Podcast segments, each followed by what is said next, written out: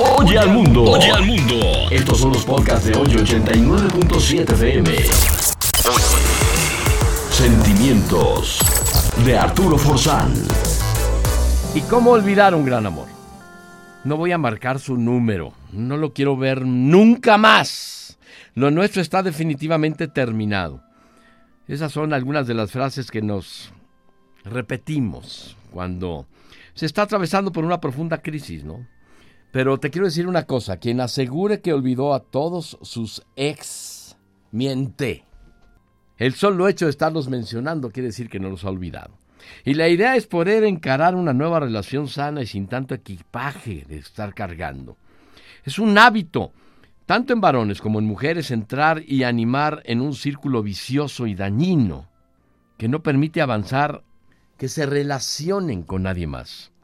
Te sientes atrapada, atrapado en un laberinto de desencuentros, intentos, de fracasos que te dejan enquistado en un lugar de mucho dolor, porque te sientes frustrada o frustrado por no poder empezar de nuevo. Y lo cierto es que después de haber mantenido relaciones en las que pudiste ser feliz, sueñas y proyectas ilusiones.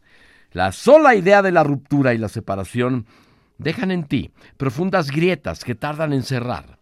Volver a ser feliz y a tener una pareja es posible. A veces solamente se trata de darte una segunda oportunidad, dejar el pasado atrás para poder empezar una relación sólida. Es importante cortar con los lazos del pasado que no trae nada a tu presente y echa a perder tu futuro.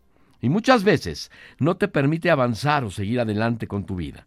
Quienes se quedan añorando el pasado y no pueden construir nuevas relaciones, se pierden la gran posibilidad de crecer, de seguir, de avanzar, de poner el cuerpo y la cabeza en el futuro.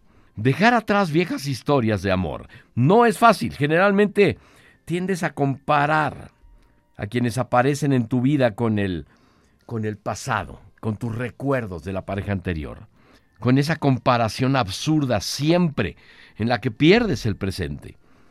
Destierra de una vez por todas ese refrán que dice más vale malo por conocido que bueno por conocer. Deséchalo, táchalo de tu mente, porque no es así. El trabajo es arduo, pero vale la pena. Sin duda vale la pena. Y muchas veces quienes se quedan enganchados con historias de las que no se pueden despejar, añoran un pasado que no fue mejor que el presente que tienen. Así que, en principio, perdona. Perdona y perdónate. Perdona la situación. Ya pasó. Déjala atrás. No la cargues. Desecha toda posibilidad de daño. Deshazte de todo lo que te recuerda o lastima de esa relación. Ya no busques a esta persona, ni quieras saber de ella. No tiene caso. Llénate de nuevas actividades que te enaltezcan, rodéate de gente que te acepte, que te haga sentir bien. Cambia de ropa, cambia de perfume si es que te recuerda el estar con esa persona. Cambia de actitud inclusive, de rutina. Cambia tus muebles, tu recámara, tu ropa, todo. Tira todo lo que te recuerde y haga daño de esa persona. Haz espacio para un nuevo amor. Y no llores porque terminó. Al final, si haces todo esto, vas a sonreír porque sucedió y te dejó una gran experiencia. Oye al mundo. Oye al mundo. Estos son los podcasts de hoy 89.7 FM. Sentimientos de Arturo Forzán.